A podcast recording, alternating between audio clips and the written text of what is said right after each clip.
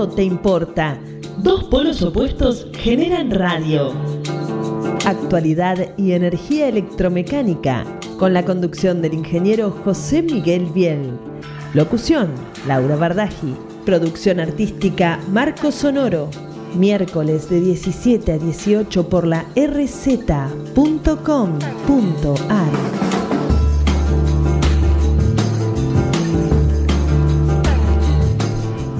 Muy buenas tardes, queridos amigos, ¿cómo están ustedes? Espero que se encuentren bien en esta tarde calurosa, vamos a decir. Ahora vamos a pasar los datos, vamos a tratar de hacer un programa dinámico, un programa con mucha energía, como nos caracteriza.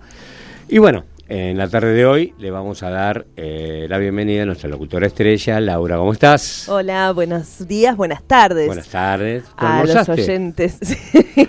tuve, tuve esa suerte.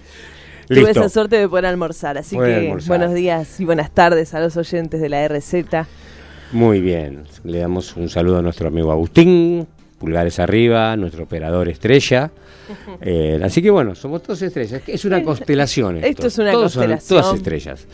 Pero bueno, Laura, ¿cómo estás? Bien, bien, bien, bien. ¿Cómo. ¿Cómo estuviste hoy? ¿Te pudiste manejar bien por la ciudad? Esto fue un eh, un lío. Iba a ser otra palabra. Un lío. Que terminaba en hombo. Bueno. Pero era un lío. Eh, fue un lío. al centro recién para, para ahora, para el programa, así Ajá. que estaba bastante tranquilo ya todo el asunto en el centro. Yo esta mañana tuve que, bueno, eh, salir de, de la, de mi- de la zona de mi casa, zona sur, zona sur Ah. a, la- a Valentina Alcina, a la cual le damos un beso enorme, saludos para todos. Y bueno, salir de allá costó bastante, costó bastante, estaban comprometidas los accesos. Claro, sí. Y bueno, un día difícil, eh, mucho vehículo, mucho vehículo nervioso, mucha gente nerviosa. Sí. Mucha gente eh, preocupada por lo, lo- lo que nos está tocando vivir Sí, en este el momento. precio del dólar. Claro, no, no solamente el precio del dólar, porque yo creo que eh, no es tanto lo del precio del dólar a nosotros, los, los- los- las personas de a pie, lo que nos mata a nosotros es el precio de los alimentos. Y claro, pero bueno, Y el está precio todo de- vinculado, es parte todo de lo mismo, así que...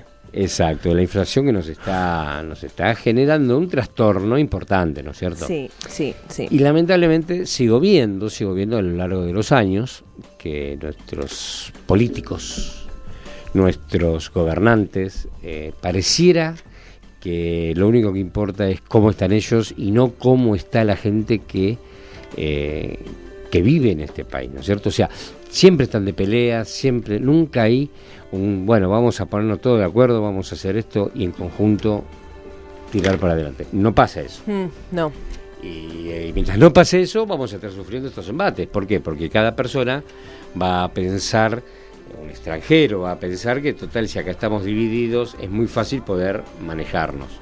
Y yo creo que tienen razón. Mientras no haya una unión, mientras no haya un, un convencimiento que le- que la unión hace la fuerza en una dirección con conceptos patrióticos, y esto no va a caminar. sí, sí, sí, con algo más proteccionista. Pero bueno, a ver, vamos a ver. No, sumado a esto, a partir de las 21 está ahí todavía pendiente un paro de subte. Está el tema del subte que está, está dando vueltas. eh, los teléfonos están a full, están a full, está full, un full. Bien.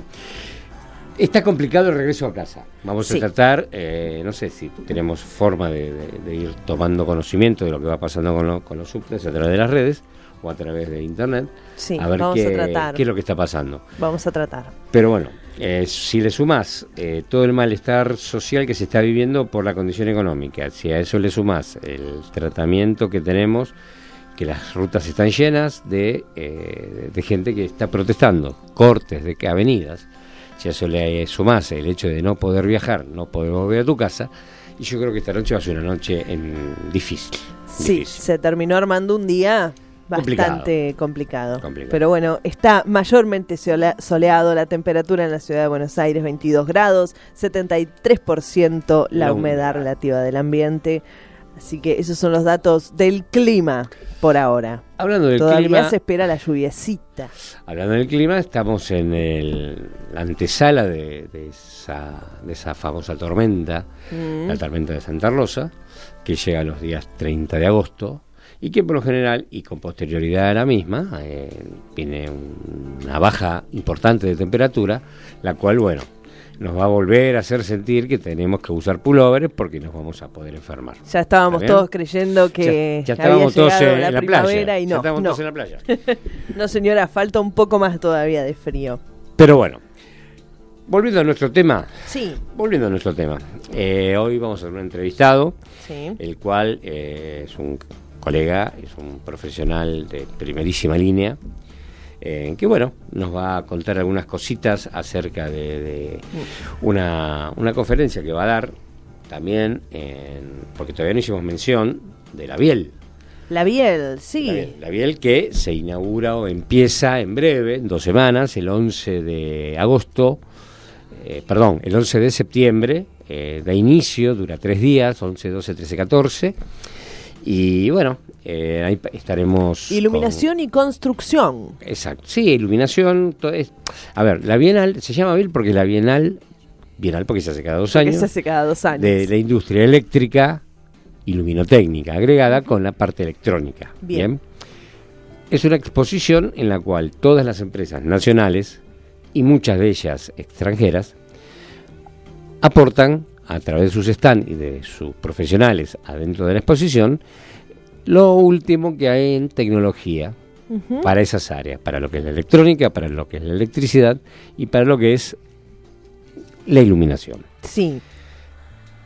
Además de eh, contar con los stands que se puede bueno, disfrutar y ver y conocer y preguntar y caminar por, por todo el predio rural, Sí. hay salas que están determinadas especialmente para eso, que en las cuales se dictan conferencias, se dictan charlas, se dictan pequeñas, eh, son breves porque son muchísimas la cantidad de expositores que hay, entonces son tiempos cortos, por lo general suelen ser 45 minutos, una hora. Ah, bueno, es prudente. Eso no Eso, claro. Eh, Uno llega a exponer el tema, y Claro. y Lo que pasa, lo que pasa es que resolver preguntas al final, supongo. Sí, ¿Usted va a ver. participar, ingeniero? eh, vamos a participar el día de la inauguración, el día 11 de septiembre a las 17 horas. Pero vas a dar tu conferencia, tu charla. Vamos a dar una charla eh, que se, se ha pedido que esa charla sea más para la gente de a pie, o sea, una charla tan técnica desde, desde la fórmula, desde el desarrollo teórico de un problema. Por eso que se llama comprensión, comprensión de una determinada norma. Bien.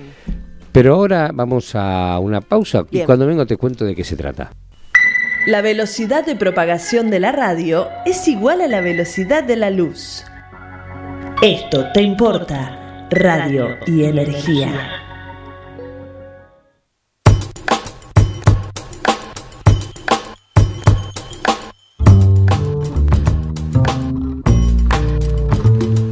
Bueno, queridos amigos, estamos nuevamente con ustedes en esta tarde eh, calurosa del mes de agosto, previamente a la tormenta de Santa Rosa, en la cual vamos a tocar un tema eh, bastante, bastante interesante que vamos a seguir respondiendo después con respecto a las conferencias que vamos a dar.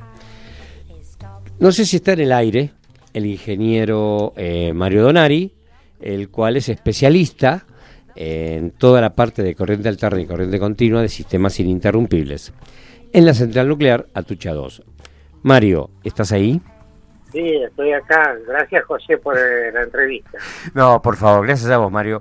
Y bueno, el motivo de la llamada, es, aparte de que ser un elemento permanente de consulta por toda tu experiencia y conocimientos, es porque en la Biel, después vamos a hablar de lo mío, pero lo importante es lo tuyo, vamos a hablar de, de qué trata esa conferencia que vas a dar vos el día sábado con respecto a corriente continua y corriente alterna de la central nuclear. Contanos un poquito. Bueno, eh, mira, la conferencia trata sobre un caso de aplicación en la central Atucha 2, porque yo estuve trabajando ahí desde los años 2007 a 2015 en la puesta en marcha eléctrica. Ajá. Entonces fui responsable de esos sistemas, de corriente continua y corriente alterna ininterrumpible. Mm. Esto trata de la aplicación de los sistemas de continua aislados de tierra que ante una primer falla de la primera barra que tome contacto franco a tierra, sea positivo o negativo, no interrumpen la, la alimentación a la central. Entonces se asegura la confiabilidad. Es un sistema redundante, por así decirle. Ya, además, es un sistema redundante de cuatro barras, cuatro barras que actúan este, en un sistema interconexionado y de esa manera eh, una carga crítica se alimenta de dos barras a la vez y si una falla la otra sigue alimentando la la la, la, la, carga crítica, ¿no es cierto? Sí. Correcto. Entonces, eh, eso ofrece mayor confiabilidad. ¿Y? en esos sistemas, digamos, aislados hay que poner, instalar eh, monitores de corriente de aislación, corriente de fuga a tierra, en forma continua.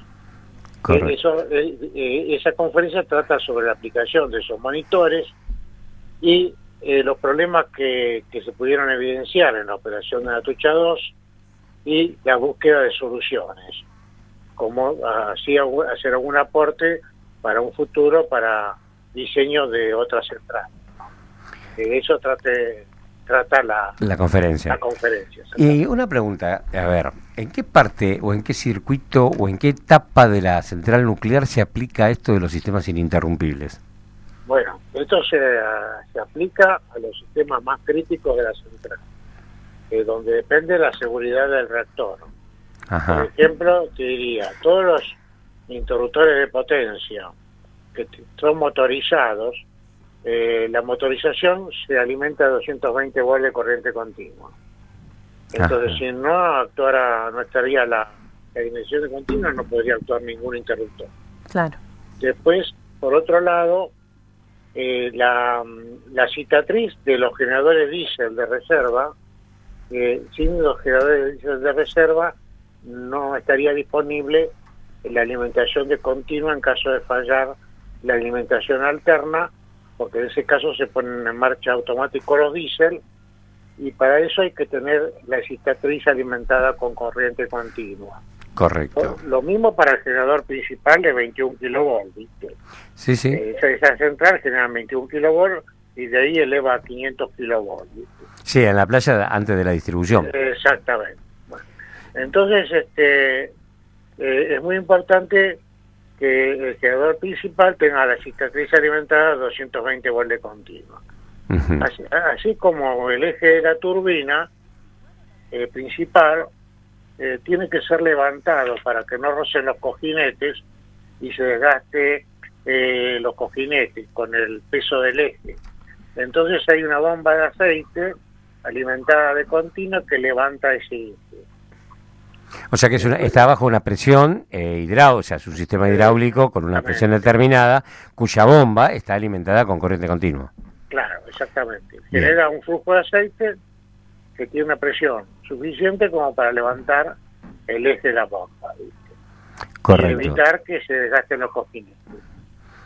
Bien. Y, después tenés este, unos motoconvertidores de, corriente continua, corriente alterna, eh, que están compuestos con motor de corriente continua, una masa volante y un generador de corriente alterna trifásico que está acoplado al mismo eje. Eso genera alterna en 380 volt ininterrumpible. Claro, porque siempre está, está funcionando. De, la continua, ¿entendés? Sí, sí, sí, sí. Si bien hay, un tiempo de transferencia en el cual no hay alimentación. Correcto. Eh, en ese en ese tipo de sistema, ¿no? Y también hay un inversor estático que ese sí provee ininterrumpidamente, aún con corte, la alimentación alterna a 220 este, en principio alimentado con continua, 220 volts de continua, y produce 220 de alterna para la alimentación de todos los sistemas informáticos de la planta. Como verás, es todo muy importante. Es muy importante, eh, altamente sofisticado. solamente especialistas pueden participar en ese tipo de, maniobras y operaciones. Eh, y ahora, ¿quién le hace mantenimiento a todo eso? Porque eso obviamente tiene un mantenimiento. Bueno, eso hoy día lo mantienen los operadores de la central.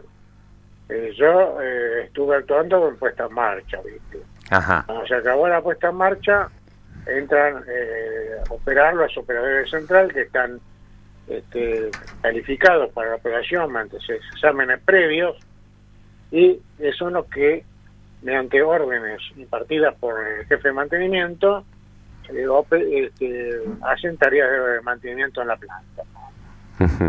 ¿Se busca alguna alguna fecha alguna fecha alguna una época especial para hacer los mantenimientos? ¿O, solamente o responden a protocolos? No, hay todo un protocolo para los mantenimientos. Pero aparte de eso, hay mantenimientos que no pueden ser hechos durante la operación de la planta. En ese caso se, se ordena una parada de la planta, o se programa, mejor dicho. Un shutdown, sí. Eh, a una, generalmente hay dos o tres paradas al año, ¿viste? Este, que tienen un tiempo determinado, un mes, dos meses, según las tareas que haya que realizar. En ese periodo, como se para el reactor y no genera la central, está con el reactor caliente pero refrigerado a su vez, este, y puede entrar en marcha en cualquier momento, pero pero no genera eh, energía. ¿sí? Sí, sí, sí, Y en ese periodo sí se pueden hacer ciertas tareas de mantenimiento como descarga de batería, probar la capacidad de la batería, ¿viste? Eh, o, limpiar los paneles de continua, eh, o buscar fallas en forma manual. ese tipo de tareas requieren paradas de planta. Correcto, ese tipo de rutinas, a ver, ¿sirven también para capacitación y entrenamiento de personal? El entrenamiento tiene que ser hecho anteriormente, ¿no? Eh, si no, no, no, debería intervenir personal que no tenga entrenamiento en estas tareas. Yo te lo digo así, eh, este, de forma potencial. Claro. Debería, debería. Debería. Porque en la realidad, ante una emergencia, viste, pues patapúfete, viste, pues intervenir a uno que no tiene suficiente experiencia y hace algún lío, ¿viste? Ajá. ¿Entendés? eso, eh, Sí, sí, ya, ya conocemos un poquito ese tema. Eso no se lo voy a decir a mis colegas, ¿viste? No, no, por supuesto. Pero es así, en emergencia puede pasar cualquier cosa. ¿eh? Seguro. Acá nuestra locutora estrella, Laura, que vos conoces, te va a hacer una consulta. Hola Mario, ¿cómo estás? No, quería preguntarte, me pareció que al principio dejaste ahí como pendiente algo, si hay un proyecto para diseñar otra central eléctrica en el país y si es que se necesita para el país o para vender energía afuera, ¿cuáles serían los costos de los equipos? Mira, en cuanto a los costos para inversión. Una, de inversión para producir una central nuclear, están alrededor de los 8 millones de dólares. Este, así que es muy caro. este, pero ¿hay, algún, nuevo proyecto para eh, hay en este momento yo estoy distanciado, ¿no? De, ah. eh, estoy, digamos, yo estuve durante puesta en marcha, pero ahora estoy eh, fue fuera de la operación, pero lo que yo conozco es que hay un proyecto para mm, hacer una central nuclear nueva que estaría emplazada ahí también en Lima, eh, cerca de Atucha 2, ahí nomás, el mismo predio, eh, que sería realizada junto con los chinos, con una tecnología innovadora de mm, uranio enriquecido y agua liviana. Eh, tecnología que no está hoy día disponible en Argentina y entonces los, los chinos harían llave en mano esa central y eh, proporcionarían el know-how a los ingenieros o operadores argentinos que vayan a operar esta central en un futuro. Sí. Correcto, sí. a nivel de proyecto, no está todavía implementado, ¿no? Claro, tenemos que decir que eh, las centrales nucleares que tenemos en la actualidad y funcionando son todas con la tecnología de lo que es el deuterio. El deuterio comúnmente se lo conoce, más comúnmente, el que la gente que está es como el agua pesada, el H2O2. Eh, exactamente. Eh, las centrales actuales están realizadas en base a eso. Correcto. ¿Tenés idea si es más económico este tipo de tecnología de agua liviana? Eh, mira, lo que te puedo decir es que lo que está vigente hoy en la industria nuclear Si es más económico o no, no lo sé. Sé que más o menos cuesta lo mismo, una central de un tipo que con otro. Pero esto parece ser más eficiente y ser lo que está en tendencia en el mundo, ¿entendés? Entonces, eh, como hay que seguir la tendencia, digamos. ¿Y en cuanto al impacto sobre el medio ambiente, hay alguna diferencia? Mira, eh, las centrales nucleares mm. producen vapor de agua. Sí. Es una pava de agua. O sea, no... en, ese, sentido, no, sería no contaminan el ambiente. Pero los, los elementos combustibles que están eh, instalados en el reactor, que tienen uranio, mm. uranio enriquecido, que es peor, mm. este, tienen, cuando se queman, van a una pileta de elementos de combustible. Ahí se los mantienen refrigerados y después de un cierto tiempo se los tiene que sacar porque la, la pileta de elementos de combustible tiene una cierta capacidad. Después no cabe más nada. Y esos elementos son altamente reactivos, producen calor y tienen que ser dispuestos en contenedores especiales blindados de plomo, ¿sí? este, para que no perjudiquen el medio ambiente. Y para que tengas una idea, un, un componente, digamos, de derivación de las reacciones nucleares puede durar millones de años, ¿viste? Hasta llegar a la vida útil media, que le llaman, ¿viste? Sí, sería lo que se llama la degradación del, del uranio enriquecido. Eh, los elementos, digamos, se van reduciendo en la fórmula eh, química, la fórmula atómica, y eh, derivan otros elementos y así estos que son elementos nuevos que se van incorporando en la, en la tabla de elementos periódicos que antes no existían, ¿viste? Exacto. esto desde las centrales nucleares apareció una tabla nueva de elementos periódicos que, que, están eh, que, son los, todos los elementos productos de la degradación de los elementos nucleares. Sí, sí, todo lo que serían los residuos atómicos, ¿no? sí, por la fisión de los átomos se produce ese efecto, sí. Correcto. Y, eso origina desprendimiento, rayos X, gamma, alfa y de todo tipo. o sea que es, es, es, un temita el recibir eh, una, eso, una exposición, ¿no? Es jodido si alguna vez se abre algún recipiente de eso, ¿no? Y vos fíjate, vos fíjate, eh, esto es una, un aporte, va, mínimo, pero aporte al fin, de lo que pasó en Chernóbil. Vos fíjate en la cobertura que están haciendo donde estaba el reactor, que, ah, que bueno, tiene eh, el espesor del hormigón, eh, si mal no recuerdo, creo que es de Dos metros. Dos metros, dos metros y medio a lo largo de todo lo que es la cobertura, que es un sarcófago, porque eh, no, obviamente no, no, sé, no hay mucho tiempo para poder fabricar eso, porque no puedes estar sometido a, eh, esa cantidad de, radiación permanente.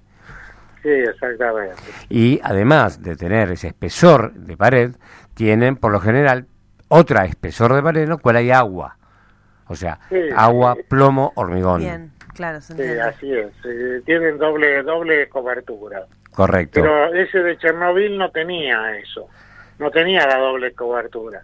Tenía un techo que eran unos baldosenes de cemento enormes y que con la explosión que hubo en el reactor, porque yo casi a la fisión incontrolada, sí. este, fue un error de maniobra, fue un error humano. Lo que Error, humano, sí. Error y suma de horrores, ¿no? De operación y por el tema de la política también de los estados soviéticos, ¿no? Ajá. Sí, sí, eh, cabe, eh, cabe destacar que... querían, querían ocultar eh, el tema, ¿entendés? eso fue lo que pasó, ¿no? Correcto. Eh, estamos hablando con el ingeniero Mario Donari, un especialista en todo lo que es eh, sistemas ininterrumpibles de corriente alterna y corterna, que estuvo participando en Atucha 2 y que nos va a enseñar un montón de cosas en la conferencia. recordame la fecha, Mario. Y este va a ser el sábado 14 del mes de septiembre, en horario 14-20 horas, en la Biel, la exposición Biel. Correcto. Yo, fui invitado por la UTN La Plata. Muy bien. esa conferencia. Bueno, eso habla un poquitito de la jerarquía de nuestros invitados, de nuestros participantes, en cuanto a su nivel de conocimientos y en cuanto a su nivel de eh, dar información. Hay mucha gente que no la da la información porque considera que es un patrimonio. Eh, creo que la docencia que tenemos que ejercer, los que tenemos algo de experiencia en algo, eh, va a ser muy beneficioso para todas las generaciones que vienen, ¿no? No sé cómo lo ves. Sí, yo tengo el mismo pensamiento, José. Así que... a mí me parece que hay que compartir los conocimientos. Por supuesto que sí. Y no vale nada guardárselos porque no, no sirven para nada. Exacto. Bueno, ingeniero, muchísimas gracias por tu tiempo. Sé que estás muy ocupado y bueno, gracias por participar y nos vemos en la Biel. ¿Sí? Bueno, gracias por tu invitación, José. Oh, por favor. Nos vemos. ¿eh? Nos vemos. Un abrazo, hasta luego. Chao, un abrazo, hasta luego. Bueno, estuvimos hablando con el ingeniero Mario Donari, eh, un especialista, es una persona que tiene muchísima, muchísima experiencia. Cabe, lo único que podemos acotar, si querés como anecdótico, ya que hizo mención al final, Chernobyl tiene tecnología soviética, sí. por eso que está encuadrado, y donde lo que son las empresas Atucha 1, Atucha 2, la tecnología es alemana. Participaba eh, una empresa satélite de Siemens que es la KBU. ¿sí? sí. Y bueno, tienen conceptos diferentes de, y, conceptos eh, de distintos ángulos para generar energía de la forma segura que se te ocurra. Sí, también tuvo que haber un accidente para que también progresaran las tecnologías o se revieran algunos métodos seguramente. Ese es un tema de discusión porque, eh, a ver, eh, la tecnología puede ser muy buena, pero si el ser humano que lo opera se equivoca. Yo puedo tener un auto puedo tener un auto de una marca alemana que tiene tres letras, un circulito azul y blanco. ¿Ya sabemos a cuál me refiero? Bien. Ahora, si yo no lo sé manejar o lo manejo mal, y me estrello contra la columna, capaz que no me mato por los niveles de seguridad. Pero ocurre un desastre, puedo pisar a un montón de gente, puedo hacer un desastre. Y no le podemos echar la culpa a la tecnología, pero no, yo pero mal. Sí se hacen reducciones de, daños o ah, desde la prevención, ¿cómo, cómo se puede reducir. Eh, Pasa, ¿sabes por dónde todo? Daños. Por la capacitación. Sí, exactamente. ¿Qué tenemos? No, para comunicarse los oyentes que quieran participar de esto te importa, tengan alguna pregunta, aquí podremos quizá resolver alguna incógnita 4371-4740 y el WhatsApp de la radio 15-2262-7728. Por supuesto, hagan preguntas relacionadas a la energía electromecánica, relacionadas a, cosas eléctricas, porque bueno, tampoco... sí, podemos... No, somos el Alguna incógnita, viste, queda muy abierto. Bueno, correcto. Radio Esto Te Importa, arroba gmail.com. Biel Biel Ingeniería en Facebook y nos pueden seguir en Instagram y Twitter, arroba esto te importa.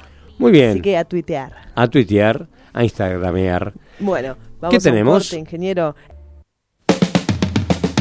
Para comunicarte con Esto Te Importa, 11 6105 4846. Radio Esto Te Importa, arroba gmail.com. Instagram, Esto Te Importa. Twitter, arroba Esto Te Importa.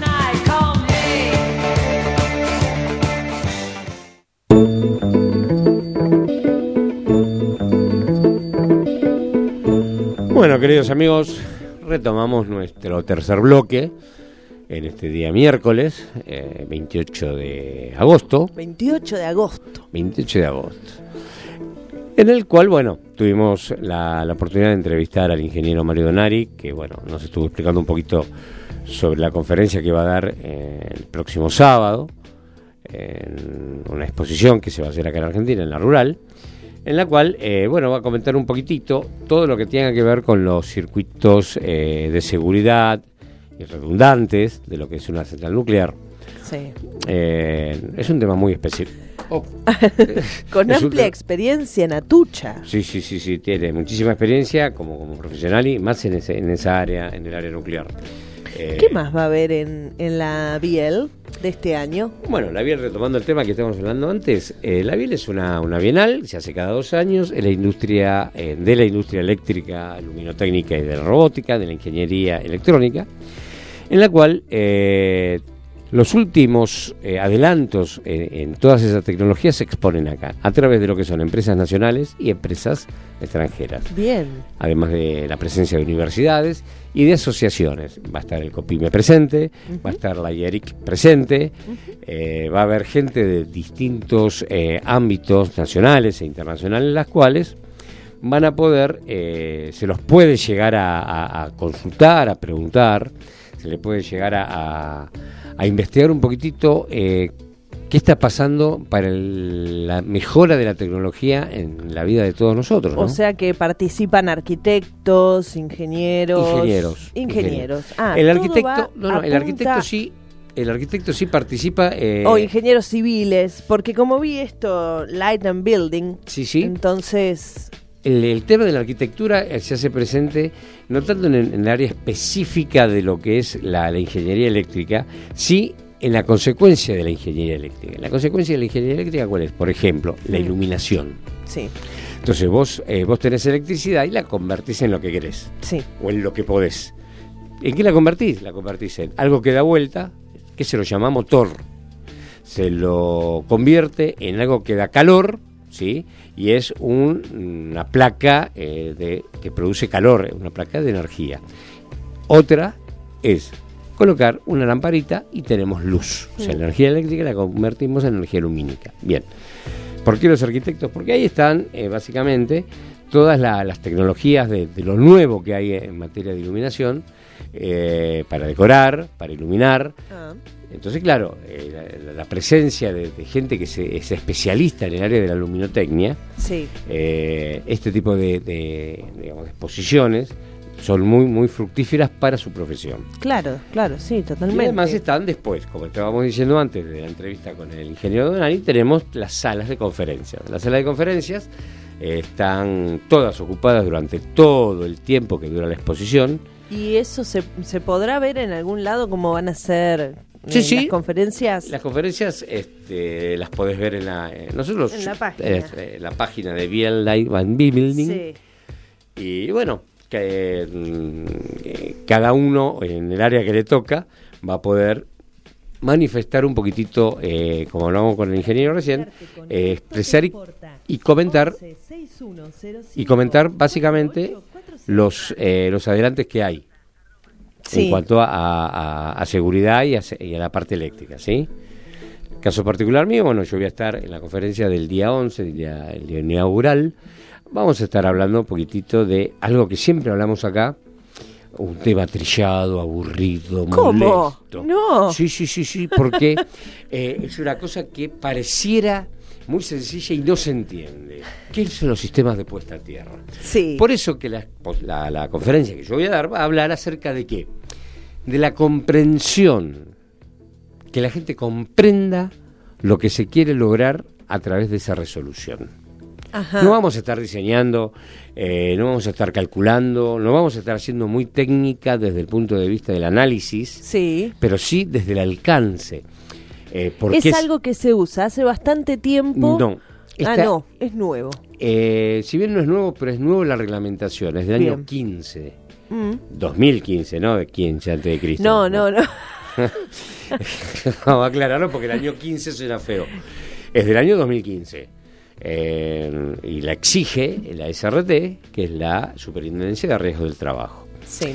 Y bueno, eh, la idea del por qué tiene que estar eso, porque es un sistema de protección para las personas y también, por supuesto, para los bienes, las partes eh, digamos, materiales, pero sobre todo para las personas. Claro, bueno, es una ley, no es que yo, bueno, digo, ah, lo pongo si quiero y si no quiero no, lo pongo. Es una reglamentación que, que, está severamente penalizada en y el es bastante, es una cosa que es sencilla, no es una cosa que... Es, sencilla en tanto y en cuanto la gente lo quiere hacer sencillo. Claro. O sea... Eh, Pero es accesible. Es accesible, es accesible. Sí, si no es una cosa que, digamos... Y todavía no está regulado del todo y todavía no todos los lugares cumplen con ese requisito, una puesta a tierra. Perdón, te corrijo. Está regulado, no está atendido como corresponde el tema. Muchas veces por la ignorancia de la gente, muchas veces por la desidia de quien tiene algún comercio y no le interesa... Comercio, edificio, administra edificio o llámalo como vos quieras. No se preocupa, no le interesa piensa que todo lo que se hace en ese, en ese lugar por ejemplo con el tema de los ascensores, es para sacar plata, para ganar plata y nada más que para eso. Ah, y no entienden no. que eso es invertir en seguridad. Bueno, está bien porque también se necesita alguien que explique estas cosas, Claro, difunda la importancia. Por eso que en el flyer que aparece, eh, yo en este caso lo hago, eh, en el caso del ingeniero Donari, está rep- no representando, pero sí es invitado por eh, la Universidad Tecnológica de La Plata. En el caso mío, yo voy en representación del COPIME, del Consejo Profesional, Sí, porque nos dábamos cuenta a lo largo del tiempo que ese es un tema que es tan sencillo que se lo deja de lado. Y así como es de sencillo, es de importante. claro, sí, sí, sí. Eh, entonces, bueno, yo, eh, por supuesto que esperamos una convocatoria importante para ese tipo de charlas. Eh, yo ya he dado algunas eh, en la rural en otras oportunidades, años anteriores. sí. La convocatoria realmente es interesante, es buena y sobre todo porque la gente que se acerca es gente con ganas de eh, ávida de conocimiento. ¿no? sí. Y Yo te voy a hacer una pregunta. sí, En las casas antiguas, la- están las conexiones eléctricas, ya están hechas, por ahí tienen un montón de tiempo. Por ahí se cambia el botón de la luz porque se apagó y ahí es donde se descuida esta, esta la puesta a tierra, esta tercera opción, Claro, ¿verdad? es O que tengo vos- que hacer toda una reconexión nueva, Y- un tendido de cables interno. Y- ¿Cómo se soluciona eso? Y básicamente ese es uno de los temas que vienen, eh, digamos, eh, relacionado a este tema. ¿Por qué? Porque es muy fácil cuando vos vas a construir algo y partes de cero, en diseñarlo y comprar todos los elementos para algo nuevo. Claro, esos eh, contenedores de cables, esos pasacables que son Exacto. plásticos, Los ca- rojos. cable canal que se cable llaman. canal. O socaloducto, llámalo como Claro. quieras, pero bueno. Entonces es muy fácil cuando vos diseñas algo porque ya compras y pones lo que necesitas. El problema es cuando vos tenés que adaptar lo que tenés a las nuevas ordenanzas. Bien. Entonces ahí los caños resultan insuficientes, entonces tenés que no pelear, pero sí tenés que discutir con el arquitecto si tenés que hacer una cañería exterior por dónde le vas a llevar. Entonces ahí empieza a jugar un poquitito la artesanía que tiene el eléctrico para doblar el caño, si lo va a hacer eh, en caño negro, que es el caño de hierro común, o en caño de hierro galvanizado, que es un caño eh, que es apto para intemperie, que es color plateado, que queda muy bonito como exterior, siempre y cuando esté puesto como corresponde, que esté derecho. Eh, o sea, estéticamente se debe cuidar la, la, la- la- la instalación exterior. Pero que a veces es necesario hacerlo, ¿por qué? Porque lo que tenemos adentro de las paredes, aparte ya de estar seguramente podrido y derretido ese caño, Sí. es muy difícil poder sacar esos cables y es muy difícil aprovechar algo que ya estaba. Claro. Entonces nos vemos en la obligación de, si necesitamos adecuar esa instalación a la nueva normativa, bueno, buscar alternativas estéticas para que poder hacerlo y estar seguros. Se ve eso en, por ejemplo, en San Telmo, que está lleno de casas antiguas y eso. Se ve en muchos lugares que han sido refaccionados y va todo por afuera, va todo el cableado, o sea, pasando los techos, con, con todas un montón de cosas que son bastante lindas. Estéticamente presentar Eh, las bandejas portacable, por eso. ejemplo, que son de color eh, galvanizado, que son de color chapa. Sí. Hay de colores eh, también, se las puede pintar, siempre y cuando eh, contengan los niveles de seguridad. Claro. O sea, yo la puedo pintar, ¿correcto? Pero antes de pintarla seguramente que tengo que hacer la vinculación para que para que la unión de la tierra entre bandeja y bandeja no se vea afectada por la pintura que le voy a poner. Claro. Entonces, la puedo pintar sí, pero previamente tengo que considerar el aspecto de la seguridad. Claro. el Tiene que ser una pintura específica. No. ¿A eso te referís? No, no, me refiero a que antes de. Yo puse las bandejas. Sí. Una y otra las tengo que unir. Las uno. Bueno, yo las vinculo con un chicote de cable entre parte y parte. Después la pinto. Pero después la pinto. Claro. Primero hago la vinculación eléctrica. Bien, Entonces priorizo mi seguridad a lo estético. bien, Y le doy seguridad sin descuidar lo estético. sí. Es un juego de palabras, pero es así. ¿Y si lo haces al revés? No. ¿Ahí no funciona? No, ¿por Ah, qué? mira. Porque cuando vos pones el- Miren qué interesante. Cuando vos pones el cable donde está pintado, Claro. está aislado. Entonces no sirve. Ajá. Ahora, si yo puse primero el cable, lo uní, lo vinculé y después lo pinté, es una protección que le doy. Vamos a ir todos a la charla en la rural. Vamos a ir todos a la charla, vamos a de de estar todos. Esto te importa. Un programa que no se crea ni se destruye, se transforma. Miércoles de 17 a 18 por la RZ.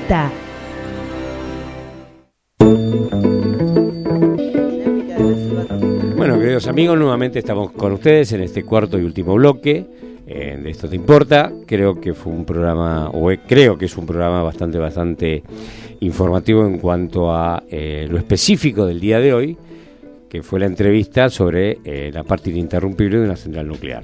No es un tema para todos los días ni para charlar en el colectivo, pero creo que es interesante por la aplicación que tiene a los distintos campos de la vida diaria, ¿no es cierto? O sea, los sistemas de seguridad, todo ese tipo de cosas. Sí. Pero bueno. Hay mucha gente que trabaja en esto. Por supuesto. Además, algo que dijo muy importante el ingeniero, que eh, no se puede operar ese tipo de sistemas sin la capacitación correspondiente. ¿sí? Vale decir que siempre pasa por el mismo sitio, la educación y la capacitación. Sin educación, sin capacitación, no podemos hacer nada en el mundo actual. Eh, ya que estamos inmersos en toda una nube de tecnología. Y sí, sí, sí. También siempre compromete a otra persona. Por supuesto. Después estuvimos hablando acerca de lo que va a ser la exposición de eh, que se inaugura el 11 de septiembre en la rural, la Biel. Y bueno, todo eso nos lleva a distintas áreas, porque si bien esto es un tema eh, que no nos afecta directamente, no, no es que no nos afecta, perdón, estoy diciendo algo que no corresponde. No nos, no nos eh, salpica directamente desde los conocimientos. Hay una cosa que es real. En la medida que la tecnología avanza y el ser humano progresa, se capacita, se informa, parece que hacemos más macanas que antes. Vos fíjate lo que pasó con el Amazonas. Sí. Por eso digo que no nos salpica, porque nosotros no somos especialistas en fuego, no somos especialistas en combatir el fuego, no somos especialistas en saber qué hacer en una emergencia de esas características. No lo somos. No. Ahora, ¿qué pasa? Si nos damos cuenta que la desidia del ser humano, ¿sí? a pesar de tanta tecnología, sigue ocurriendo. Vos fíjate que los incendios, al igual que muchos casos en Argentina ocurren, pura y exclusivamente por la quema de pastizales. O sea, un fuego naturalmente es muy difícil que se inicie, ¿sí? Más en lugares tan húmedos como son en el Amazonas. No es un, lugar árido, no es un lugar de altísima temperatura y, gran sequedad. No, no, no, no, para nada. Es un lugar húmedo, o sea, lo tenés que prender. Lo que más hay es húmedo, sí. Se fue de las manos esa quema de pastizales que hubo gente que dijo que sí, que era habitual. Bueno, se le fue de las manos. Yo digo, la tecnología ahí no está, la capacitación de la gente que hace, ¿no está? Parece que no. Mm. Eh, lamentablemente yo creo que eh, es una de las tantas cosas que el planeta nos está demostrando que a pesar de los avances y todo lo que tenemos, seguimos siendo muy ignorantes en cuanto a los recursos que tenemos y que no nos damos cuenta que los tenemos. Claro, la renovación después de esos recursos lleva mucho tiempo y si es que se puede volver a recuperar en algún momento. Y la recuperación de la Amazonas creo que hablaban Además de, de bueno, los daños sociales que eso provoca, ¿verdad? La, recuperación se habla de 200 años, dos siglos. No. Nosotros no creo que lo eh, veamos. Entonces, claro, no, no, no, no son tiempos para un ser humano. Claro, aparte fíjate otra cosa más. El, todo ese misterio que hay en torno al Amazonas, mm. en cuanto a lo que es la flora y la fauna, eh, vamos a depositarnos en la fauna. ¿Qué quiero decir? La fauna está compuesta por animales de todo tipo, ¿sí? Y por comunidades, comunidades, tribus, seres humanos que viven en lugares aislados de lo que es la sociedad. Sí. Y que por una cuestión de instinto de supervivencia se tuvieron que ir de ahí. ¿Cómo haces para insertar a toda esa cultura milenaria, pero que está aislada de una sociedad? ¿Cómo la adaptás a los lugares donde tiene que ir para estar a salvo. Yo no sé cómo se hace eso. Claro, ¿no? Que también... Eh, no sé, es demasiado cambio y, claro. no hay lugares preparados para... Es que eh, eh, no tenés la forma no tenés, o sea, por lo menos de mi conocimiento, es muy difícil poder, lo mismo que vos tenés cierto tipo de animales, cuando vos haces, por ejemplo, cualquier modificación al ecosistema, por ejemplo, algo que más o menos conocemos un poquito, cuando vas a hacer una central hidroeléctrica, ¿sí? vos haces el estudio de impacto ambiental. Cuando vos haces el estudio de impacto ambiental, evaluás cómo afectas al medio ambiente. Si deforestás, si subís el terreno, si, si, subís el terreno, cómo le afecta a los animales que están adentro de, ese ecosistema. Y, cómo deben migrar. Y a dónde, y cuando migran, de qué forma lo hacen para poder subsistir. Bueno, con las personas pasa lo mismo. ¿Sí? Entonces, cuando vos eh, tomás la decisión de, no sé, de, de hacer algo que vos crees que está bien, como es quemar pastizales para poder limpiar el sector, yo creo que tendrías que haber evaluado realmente que eso podía llegar a pasar. Y me llama la atención que no haya gente especializada en ese tipo de cosas, ¿sí? Para hacerlo a través de empresas, no de personas aisladas. o sea, llamar a una empresa que haga... Evidentemente es algo difícil. Bueno, también pasó en Estados Unidos los incendios en California. Pero por eso mismo, yo no hablo de, no hablo de Brasil, no hablo de Argentina, hablo del patrimonio de la humanidad. O sea, la idiotez de una persona no tiene fronteras ni tiene nacionalidad. Tenemos idiotas en todos lados. Tenemos gente eh, realmente eh, con altos niveles de desidia en todos lados. Y estas son las consecuencias. Lo mismo, que ya vamos a empezar a tocar el tema ambiental, ya que tocamos el tema ambiental, vamos a hablar en algún momento acerca de lo que es el riachuelo. Bien. La limpieza del riachuelo. Bien. Lo que son las empresas que participan. una deuda pendiente o un Sí, sí, sí, sí, claro. Algo que está siempre dando vueltas y... Y veremos si tenemos algún componente de la empresa Kumar eh, y que nos explique un poquitito la cómo se está instrumentando la aplicación de la norma ISO 14000, que es la que está regulada para el medio ambiente. Bueno, después de todo, la energía se obtiene del medio ambiente. Eh, sí, pero vos fíjate que el riachuelo está como está por las personas, no por algo natural. Porque si las empresas eh, no, no, vertieran todos sus desperdicios altamente tóxicos al riachuelo, a la cuenca del riachuelo, que en este caso es riachuelo Matanza. Sí, no habrían enfermedades que, que son producidas por eso. Habrían otras enfermedades, sí, seguro. Pero claro, pero no sería... Hablaríamos de sarampión. Por ejemplo, aquí también es algo que teóricamente se recada. Y yo creo que, bueno, estos temas ambientales van a ser eh, de gran interés para nuestros oyentes. ¿Por qué? Porque esto te importa. Gracias por acompañarnos. Chao. Gracias, ingeniero. Esto fue Esto te importa. Auspicio Biel Ingeniería, servicios electromecánicos 43811044. Info arroba biel-ingeniería.com.ar. Te esperamos el próximo miércoles a las 17 en la RZ